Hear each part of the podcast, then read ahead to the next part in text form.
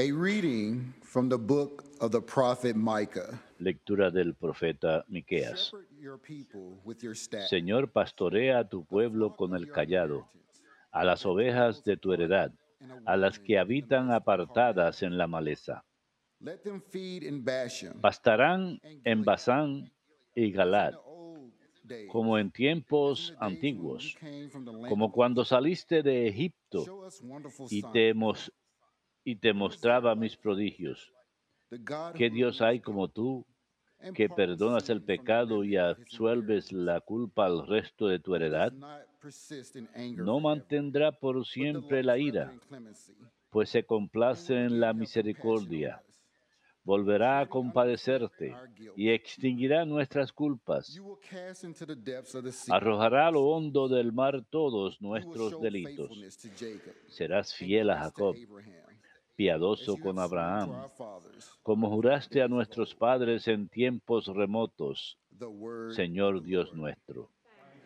Palabra de Dios, te alabamos, Señor. El Señor es compasivo y misericordioso. Bendice alma mía al Señor y todo mi ser a su santo nombre. Bendice alma mía al Señor y no olvides sus beneficios. El Señor es compasivo y misericordioso. Él perdona todas tus culpas y cura todas tus enfermedades. Él rescata tu vida de la fosa y te colma de gracia y de ternura. El Señor es compasivo y misericordioso. No está siempre acusando, ni guarda rencor perpetuo. No nos trata como merecen nuestros pecados, ni nos paga según nuestras culpas. El Señor es compasivo y misericordioso. Como se, van- como se levanta el cielo sobre la tierra, se levanta tu bondad sobre tus fieles. Como diste el oriente del so ocaso, así aleja de nosotros nuestros delitos. El Señor es compasivo y misericordioso.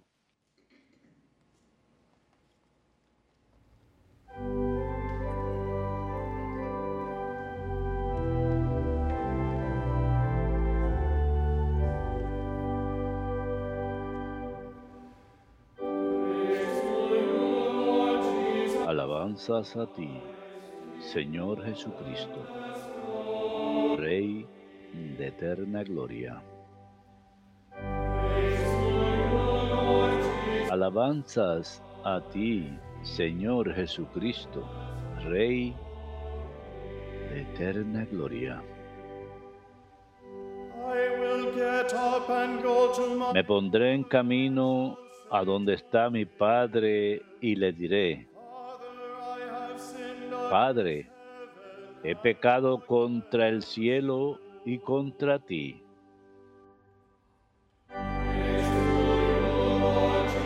Alabanzas a ti, Señor Jesucristo, Rey de eterna gloria.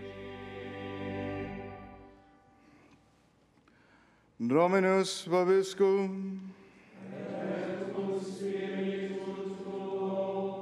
Lectio Sancti Evangelii secundum Lucam.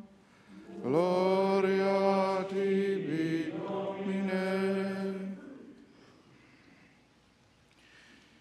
Tax collectors and sinners En aquel tiempo se acercaban a Jesús los publicanos y los pecadores a escucharle.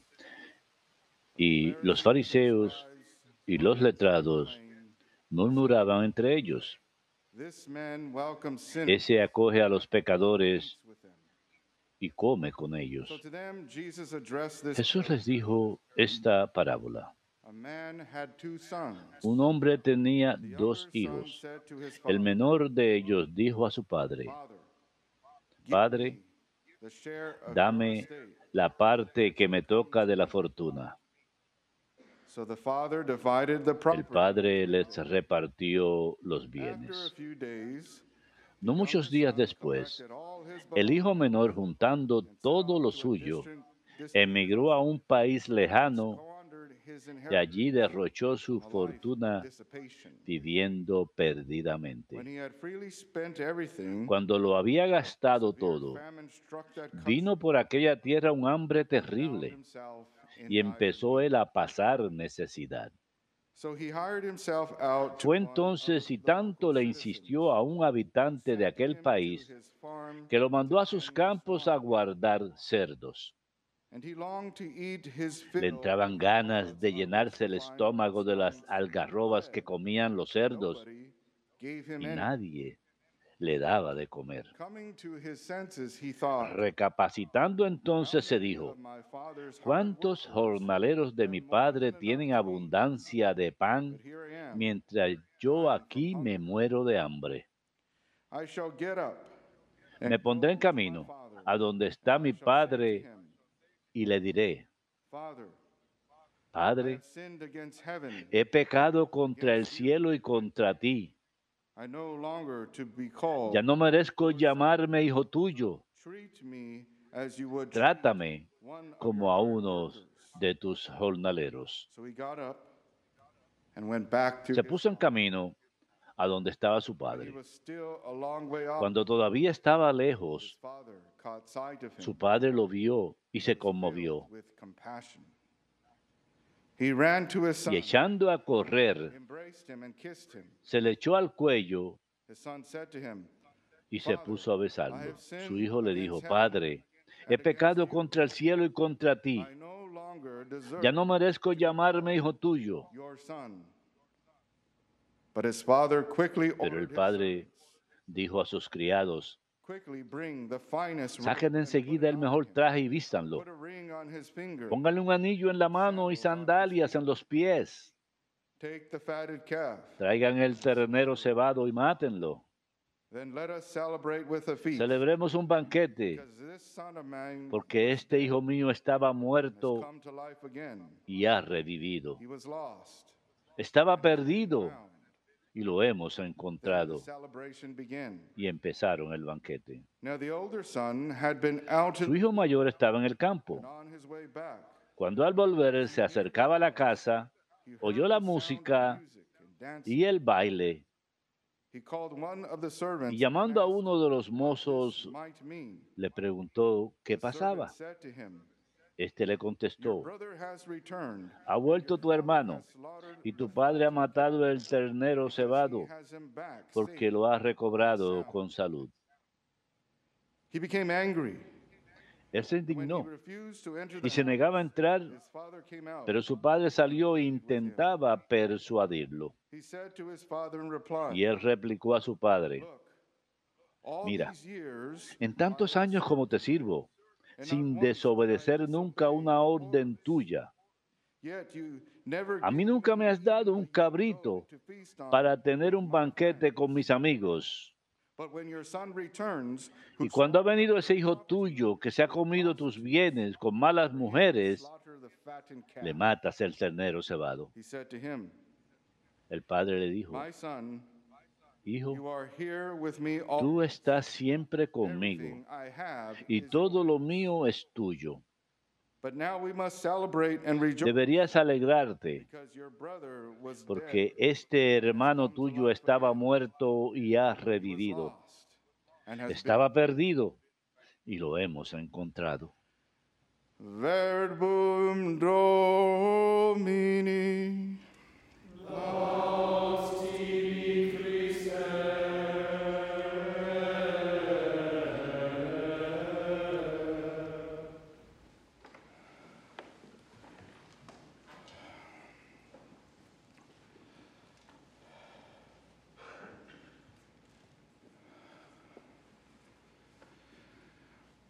A life immersed in sin Una vida inmersa en el pecado y alejada de Dios puede convertirse en algo fatigante.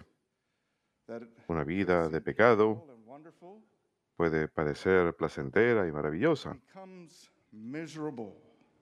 Pero se vuelve algo miserable. And once someone indulges Y una vez que alguien se involucra en ese estilo de vida del pecado y la muerte, la paz desaparece. Pero, sin embargo. Dios es misericordioso.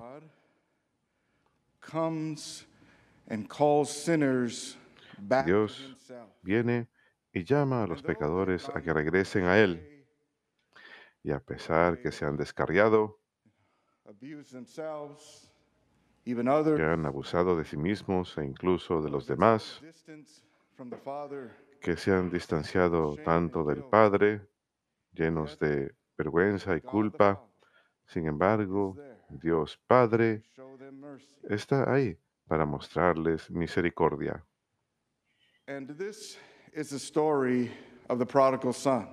Y esa es la historia del Hijo pródigo, uno que derrochó, uno que se sumergió en el pecado,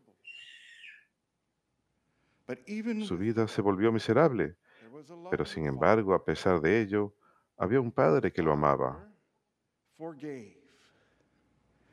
el Padre lo perdonó, y el Padre lo restauró.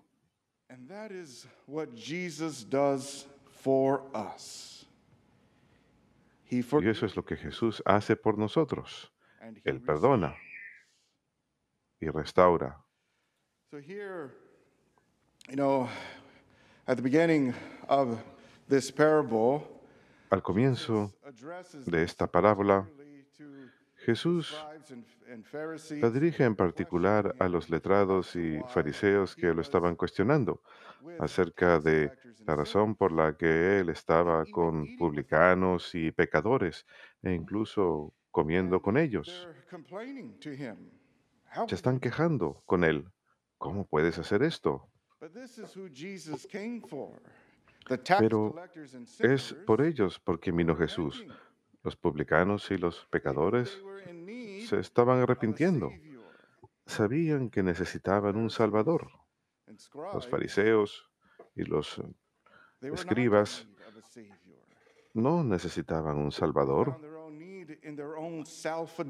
Encontraban su propia necesidad en su propia indulgencia y rectitud.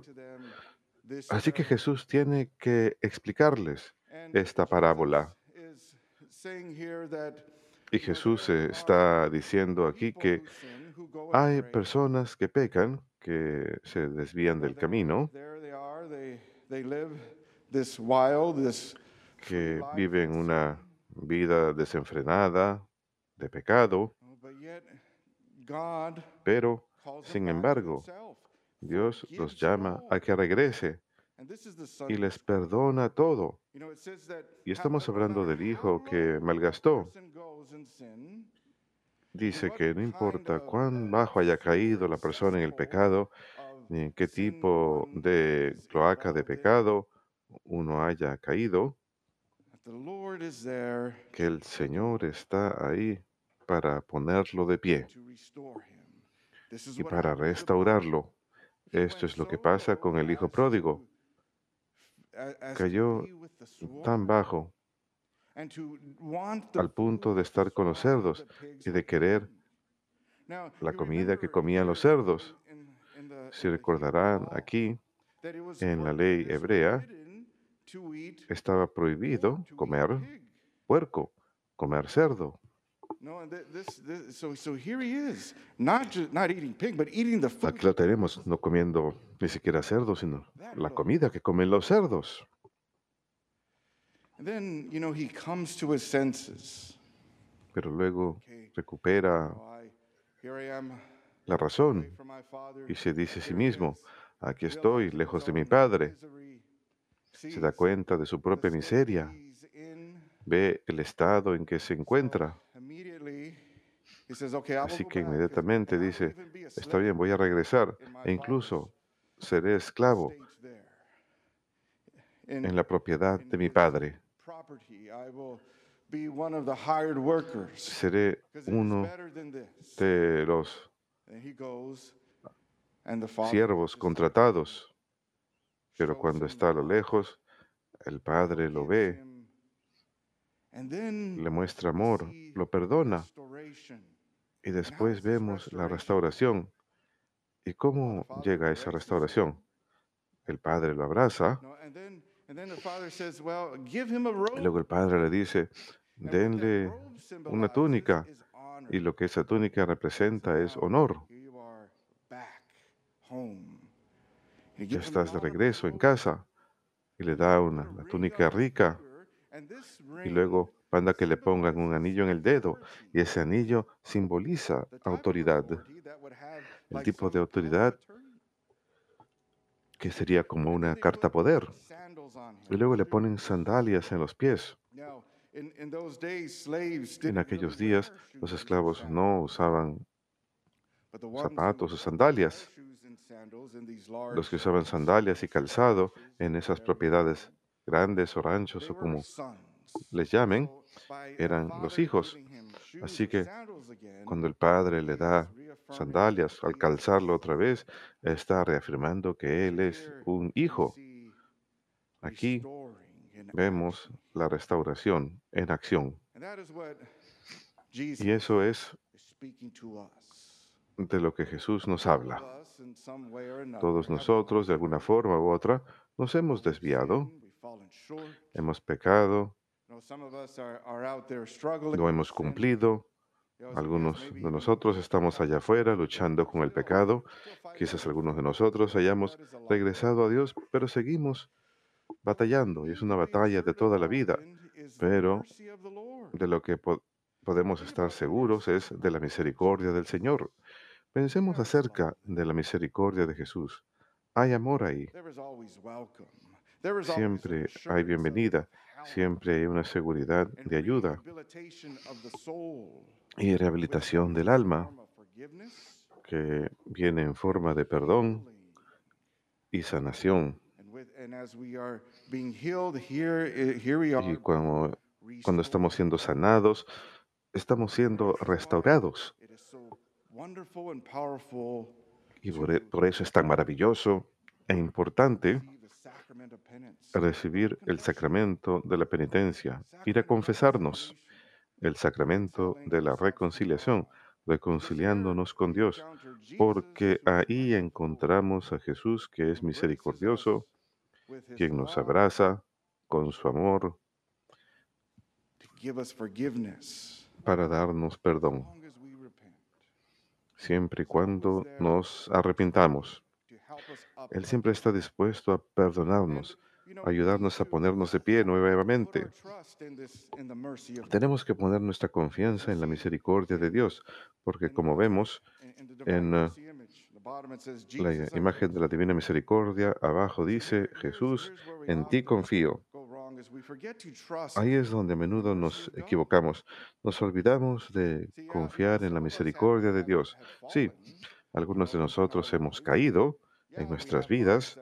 sí, tenemos vidas que no, de las cuales no estamos orgullosos. Sin embargo. Son pecados del pasado, pecados que han sido perdonados. Sí, puede que estemos sufriendo las consecuencias de esos pecados. Quizás nos han traído enfermedad o quizás incluso eh, la ruina económica. y aún. Tenemos los efectos de ello. Pero ahora. Dios sí ha perdonado los pecados y sí, a veces a causa de los efectos del pecado aún tenemos anhelo por esa, ese placer en particular que hemos tenido. Y la batalla es dura porque hemos caído en el pecado. Pero. Dios ha perdonado ese pecado una vez que acudimos al sacramento de la penitencia, una vez que hemos sido absueltos. forgets. Él perdona y olvida. Now then here comes the process of healing. Entonces viene el Then proceso de sanación. Entonces Dios restaura. Y eso es lo the que necesitamos hacer, poner nuestra confianza en el Señor, porque a veces sentimos que no hemos sido perdonados. No somos capaces de perdonarnos a, nosotros mismos, a pesar que Dios nos ha perdonado. Por eso decimos, Jesús, en ti confío. Jesús, confío en tu misericordia, en tu poder de sanación y restauración. igual que aquí. Él estaba perdido y fue hallado. Y sí, si hemos pecado y a pesar de habernos arrepentido, el Señor quiere restaurarnos, pero si continuamos echándonos culpa o vergüenza sobre nosotros mismos y todo eso, no vamos a llegar a ningún lugar. Y cooperar con esta sanación y restauración significa que rezamos y hacemos penitencia y actos de caridad. Eso es lo que Cuaresma revive en nosotros. Y esto es lo que significa cooperar con la gracia de Dios para la restauración, seguir adelante. "Whoever puts his hand Por eso Jesús dice, el que eche mano al arado y mire hacia God." atrás no sirve para el reino de Dios. No podemos seguir echando mirada al pasado, porque vamos a caer, vamos a perder el equilibrio. Tenemos que seguir mirando hacia adelante, hacia Jesús. Sí, es posible que experimentemos las consecuencias, los efectos de una vida de pecado después de arrepentirnos, sí, pero entonces le decimos a Jesús, sáname. Y entonces Le pedimos que sane nuestras mentes y nuestros cuerpos, las sin that is in the memoria, mind and in la memoria del pecado que está en la mente y el cuerpo.